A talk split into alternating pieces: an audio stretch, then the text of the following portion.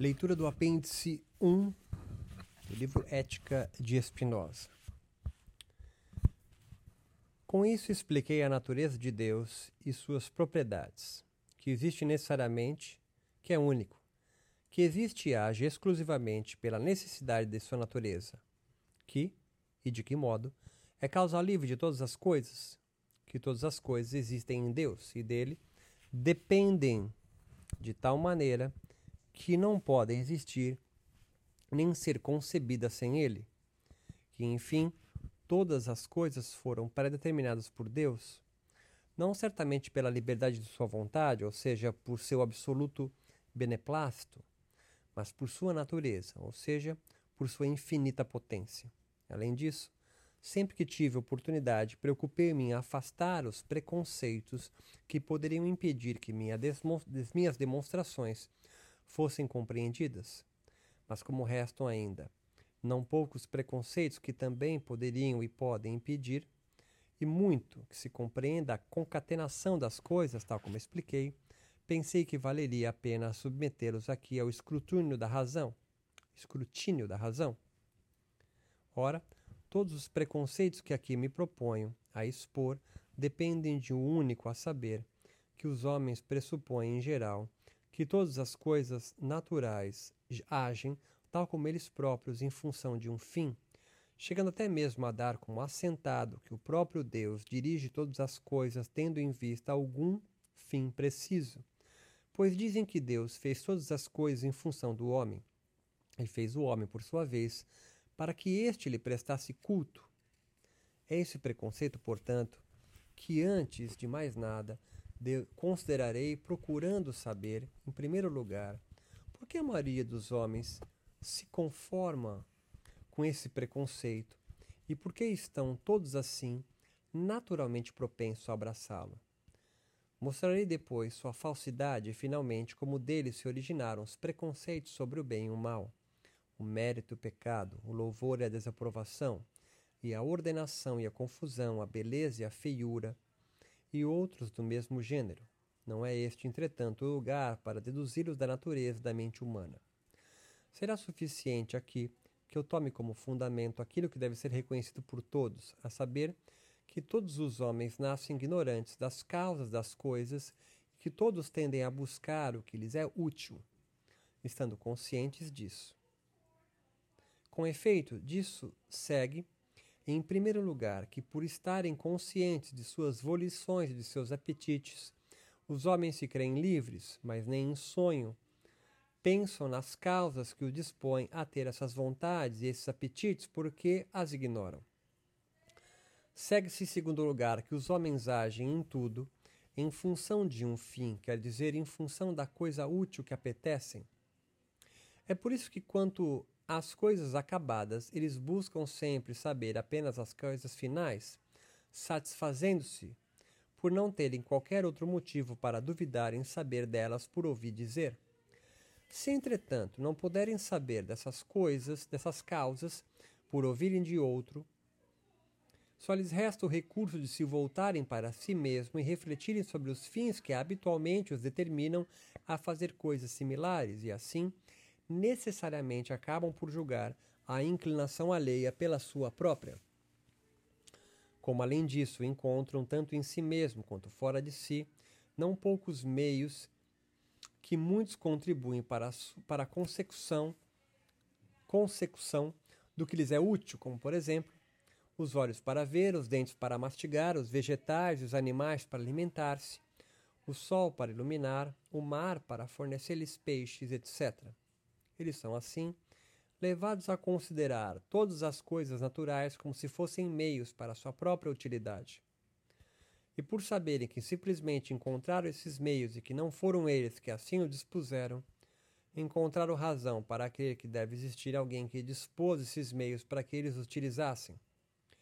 Tendo, pois, passado a considerar as coisas como meios, não podiam mais acreditar que elas tivessem sido feitas pelo seu próprio valor. Em vez disso, com base nos meios que costumam dispor para seu próprio uso, foram levados a concluir que havia um ou mais governantes da natureza, dotados de uma liberdade humana, que tudo havia providenciado para eles e para seu uso tinham feito para todas as suas coisas. E por nunca terem ouvido falar nada sobre a inclinação desses governantes, eles igualmente tiveram que julgá-la com base na sua, sustentando como consequência que os deuses governam todas as coisas em função do seu uso humano, para que os homens lhe fiquem subjugados e lhe prestem a máxima reverência. Como consequência, cada homem engendrou com base em sua própria inclinação diferentes maneiras de prestar culto a Deus para que Deus o considere mais que os outros e governe toda a natureza em proveito de seu cego desejo e de sua insaciável cobiça. Esse preconceito transformou-se assim em superstição e criou profundas raízes em suas mentes, fazendo que cada um dedicasse o máximo de esforço para compreender e explicar as causas finais de todas as coisas. Mas, ao tentar demonstrar que a natureza nada faz em vão, isto é, não faz nada que não seja para o proveito humano, eles parecem demonstrado apenas que, tal como os homens, a natureza e os deuses também deliram. Peço-lhes que observem a que ponto que chegou. Ao lado de tantas coisas agradáveis da natureza, devem ter encontrado não poucas que são desagradáveis, como as tempestades, os terremotos, as doenças, etc.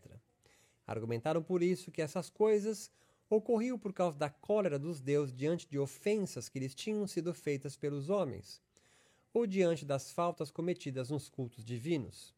E embora cotidianamente a experiência contrariasse e mostrasse com infinitos exemplos que as coisas cômodas e as incômodas ocorrem igualmente, sem nenhuma distinção aos piedosos e aos ímpios, nem por isso abandonaram o inveterado preconceito.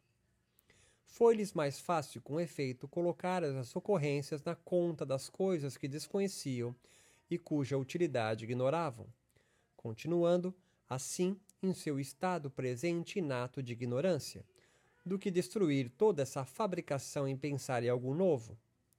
Deram por isso como certo que os juízos dos deuses superavam em muito a compreensão humana, essa razão teria sido sozinha realmente suficiente para que a verdade ficasse para sempre oculta ao gênero humano. Se a matemática se ocupa não de fins, mas apenas das essências das figuras e de suas propriedades, não tivessem mostrado aos homens outra norma de verdade. Seria possível assinalar além da matemática ainda outras razões, seria supérfluo numerá-las aqui, que podem ter levado os homens a tomarem consciência desses preconceitos comuns conduzindo-os ao verdadeiro conhecimento das coisas. Creio com isso ter explicado suficientemente o primeiro ponto que anunciei. Mas para demonstrar agora que a natureza não tem nenhum fim que lhe tenha sido prefixado, que todas as causas finais não passam de ficções humanas, não será necessário argumentar muito. Creio com efeito que isso já foi suficientemente estabelecido tanto pela exposição das causas e dos fundamentos, nos quais, como mostrei, esse preconceito em sua origem, quanto pela proposição 16 e pelos colorários 1 e 2 da proposição 32, bem como ainda por todas as demonstrações que provei que tudo na natureza procede de uma certa necessidade eterna e de uma perfeição suprema. Mas afirmo ainda que essa doutrina finalista inverte totalmente a natureza, pois considera como efeito aquilo que é realmente causa e vice-versa. Além disso, converte em posterior o que é por natureza anterior. Enfim, transforma em imperfeito o que é supremo e perfeitíssimo. Com efeito, deixemos de lado os dois primeiros pontos por serem evidentes por si mesmos, como se deduz nas proposições 21 a 23. O efeito mais perfeito é o que é produzido por Deus imediatamente, e uma coisa é tanto mais imperfeita quanto mais requer causas intermediárias para ser produzida. Mas se as, se as coisas que são produzidas por Deus imediatamente tivessem sendo feitas para que Deus cumprisse um fim seu, então essas coisas feitas por último, em função das quais as primeiras teriam sido feitas, seriam necessariamente as melhores de todas. Além disso, essa doutrina suprime a perfeição de Deus pois se ele age em função de um fim, é porque necessariamente apetece algo que lhe falta. E embora os teólogos e metafísicos distinguam entre o fim de falta, para preencher uma falta própria. E o fim da assimilação, para satisfazer uma necessidade alheia, eles reconhecidamente afirmam, entretanto, que Deus fez todas as coisas em função de si mesmo, e não em função das coisas a serem criadas, pois além de Deus, não podem assinalar nenhuma outra coisa em função da qual, antes do ato da criação, ele tivesse agido. São assim necessariamente forçados a admitir que Deus não dispunha daqueles seres em proveito dos quais ele supostamente poderia ter querido e desejado providenciar os referidos meios, conclusão que é evidente por si mesma.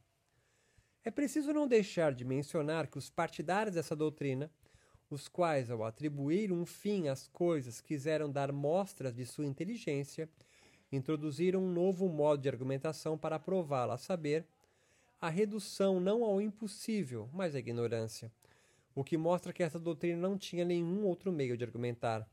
Com efeito, se, por exemplo, uma pedra cair de um telhado sobre a cabeça de alguém matando-o, é da maneira seguinte a que demonstrarão que a pedra caiu a fim de matar esse homem. Se a pedra não caiu, por vontade de Deus, com esse fim, como se explique tantas circunstâncias, pois realmente é com frequência que se juntam simultaneamente muitas circunstâncias, possam ter se juntado por acaso? Responderás talvez que isso ocorreu porque ventava e o homem passava por lá. Mas eles insistirão. Por que ventava naquele momento? E por que o homem passava por lá naquele exato momento? Se respondes agora que se levantou um vento naquele momento porque no dia anterior, enquanto o tempo ainda estava calmo, o mar começou a se agitar, e que o homem tinha sido convidado por um amigo, eles insistirão ainda, pois as perguntas não terão fim. Por que então o mar estava agitado? e porque o homem tinha sido convidado justamente para aquele momento. E assim por diante, não parando de perguntar pelas causas das causas até que finalmente recorras ao argumento da vontade de Deus, esse refúgio da ignorância. Assim, igualmente, quando observam a construção do corpo humano, ficam estupefatos e, por ignorarem as causas de tamanha arte, conclui que foi construído não por arte mecânica, mas por arte divina ou sobrenatural, e igualmente por esta arte foi construído de tal forma que uma parte não prejudique a outra. E é por isso que quem quer que busque as verdadeiras causas dos milagres se esforce para compreender as coisas naturais como um sábio, em vez de se deslumbrar como um tolo, é tido aqui e ali por herege e ímpio, sendo como tal proclamado por aqueles que o vulgo adora como intérpretes da natureza e dos deuses. Pois eles sabem que, uma vez suprimida a ignorância, desaparece também essa estupefação, ou seja, o único meio que eles têm para argumentar e para manter sua autoridade. Deixo, entretanto, isso de lado e passo ao ponto que me dispus a tratar em terceiro lugar. Depois de terem se persuadido de que tudo o que ocorre é em função deles, os homens foram levados a julgar que o aspecto mais importante em qualquer coisa é aquele que lhes é mais útil, assim como foram levados a ter como superiores aquelas coisas que lhes afetavam mais provavelmente. Como consequência, tiveram que formar certas noções para explicar a natureza das coisas, tais como as de bem, mal, ordenação, confusão, calor, frio, beleza, feiura, etc. E por se julgarem livres, foi que nasceram noções tais como louvor e desaprovação, pecado e mérito. Examinarei essas últimas mais adiante, depois que tiver me ocupado da natureza humana, limitando-me aqui a examinar brevemente as primeiras. Tudo aquilo, pois, que beneficia a saúde e favorece o culto de Deus, eles chamaram de bem o que é contrário a isso chamaram de mal. E como aqueles que não compreendem a natureza das coisas nada afirmam sobre elas, mas apenas as imaginam, confundindo a imaginação com o intelecto, eles creem firmemente que existe uma ordenação nas coisas, ignorando tanto a natureza das coisas quanto a sua própria. Com efeito, quando as coisas estão dispostas de maneira tal que, quando nos são representadas pelos sentidos, podemos facilmente imaginá-las e, consequentemente, facilmente recordá-las, dizemos que estão bem ordenadas. Se ocorrer o contrário, dizemos que estão mal ordenadas ou que são confusas. E como as coisas que podem ser imaginadas facilmente são mais agradáveis do que as outras, os homens preferem ordenação à confusão, como se a ordenação fosse algo que, independentemente de nossa imaginação, existisse na natureza. Dizem ainda que Deus criou todas as coisas ordenadamente, atribuindo assim, sem se darem conta, a imaginação a Deus. O que só faria sentido se eles quisessem dizer, talvez, que, em função da imaginação humana, Deus dispôs todas as coisas de maneira que eles pudessem ser mais facilmente imaginadas.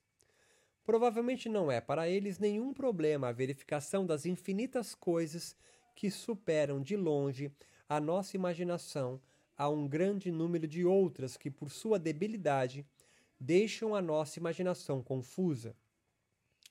Mas sobre tal ponto isso é suficiente. Quanto às outras noções, também não passam de modos de imaginar pelas quais a imaginação é diferentemente afetada, e que, no entanto, são considerados pelos ignorantes como atributos principais das causas, porque acreditam, como já dissemos, que todas as coisas que foram feitas em função deles, e é com base na maneira como foram afetados por uma coisa que dizem que a sua natureza é, é boa ou má, sã ou podre e corrompida. Se, por exemplo, o movimento que os nervos recebem dos objetos representados pelos olhos contribui para uma boa disposição do corpo, os objetos que causaram tal movimento são chamados de belos, sendo chamados de feios aqueles que provocam o movimento contrário.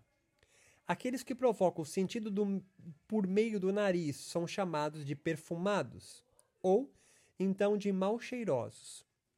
Por meio da língua, de doces saborosos ou então de amargos insípidos, por meio do tato, de duros e ásperos ou então de moles e macios.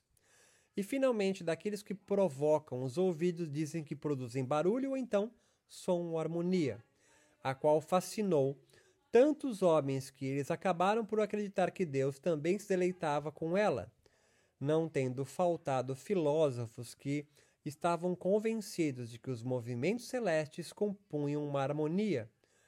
Tudo isso mostra suficientemente cada um julga as coisas de acordo com a disposição de seu cérebro, ou melhor, toma as afecções de sua imaginação pelas próprias coisas.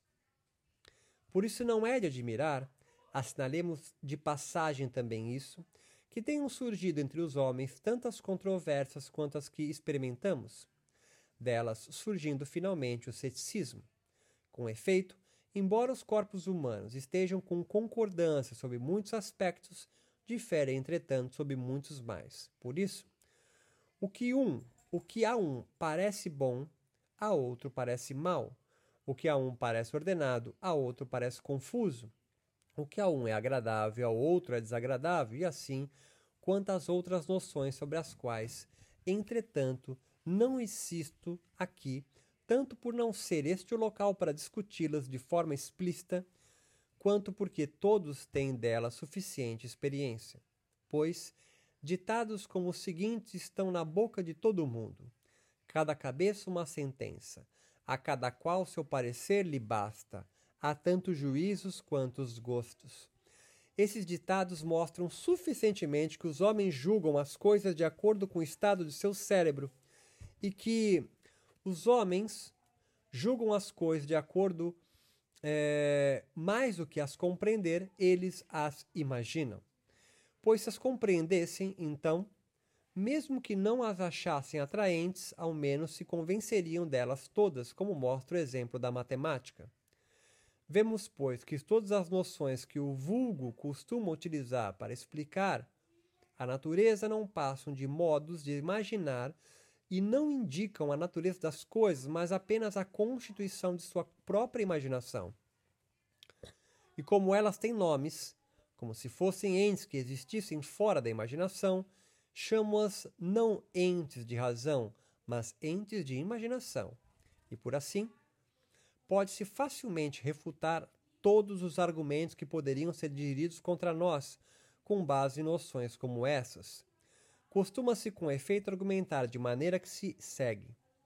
Se todas as coisas que se seguiram de perfeitíssima natureza de Deus, de onde provém então tantas imperfeições na natureza, tais como a deterioração das coisas, ao ponto de se tornarem mal cheirosas, a feiura que causa repugnância, a confusão, o mal, o pecado, etc. Mas isso é fácil, como acabei de dizer, de ser refutado, pois a perfeição das coisas deve ser avaliada exclusivamente por sua própria natureza e potência. Elas não são mais ou menos perfeitas porque agradam ou desagradam os sentidos dos homens, ou porque convenham à natureza humana ou a contrariem.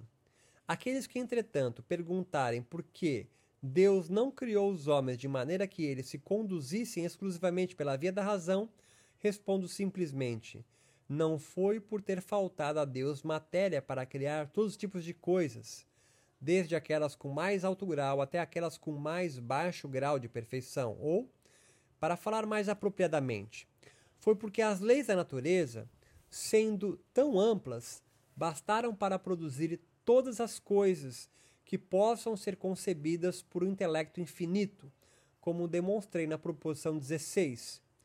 Esses são os preconceitos que me propus assinalar. Se restarem ainda outros do mesmo gênero, cada um poderá, com um pouco de reflexão, corrigi-los.